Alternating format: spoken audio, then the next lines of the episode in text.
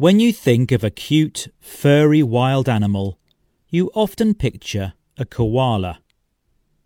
These adorable looking creatures appear docile and friendly. So it's no wonder people are concerned about the future of the species after the devastating bushfires that destroyed parts of Australia earlier this year. Luckily, many survived, which gives us a chance to continue to learn more about these marsupials. Australia's native and unique wildlife, such as kangaroos, platypus, and koalas, are under constant threat from human activity and natural disasters. It's thought at least a billion animals lost their lives as a result of this year's bushfires.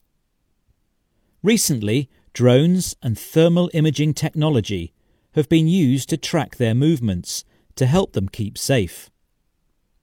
Protecting these unique species is important because, as the Australian Koala Foundation estimates, there are now possibly as few as 43,000 koalas in the wild. So, what is so special about koalas? And what makes them so cool? Maybe we envy their ability to sleep for up to 22 hours a day.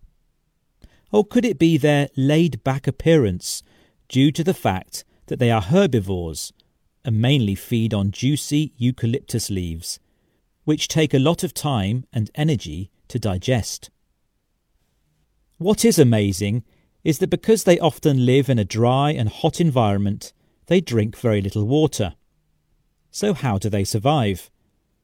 Well, scientists have discovered that these wild mammals lick running water off the smooth surface of a tree trunk when it's raining.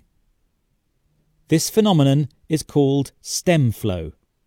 Valentina Mella, the lead author of the research and an ethnologist from the University of Sydney, told the BBC I think the main message is that behavioural observations in the wild are very important to establish what is normal and what is unusual, and to truly understand what animals need. If we watch them carefully, they will tell us. So, despite the word koala meaning no drink or no water in the Aboriginal language, it seems that even these sleepy creatures do need a drink sometimes and if we're to encourage them to flourish, we need to conserve their habitat.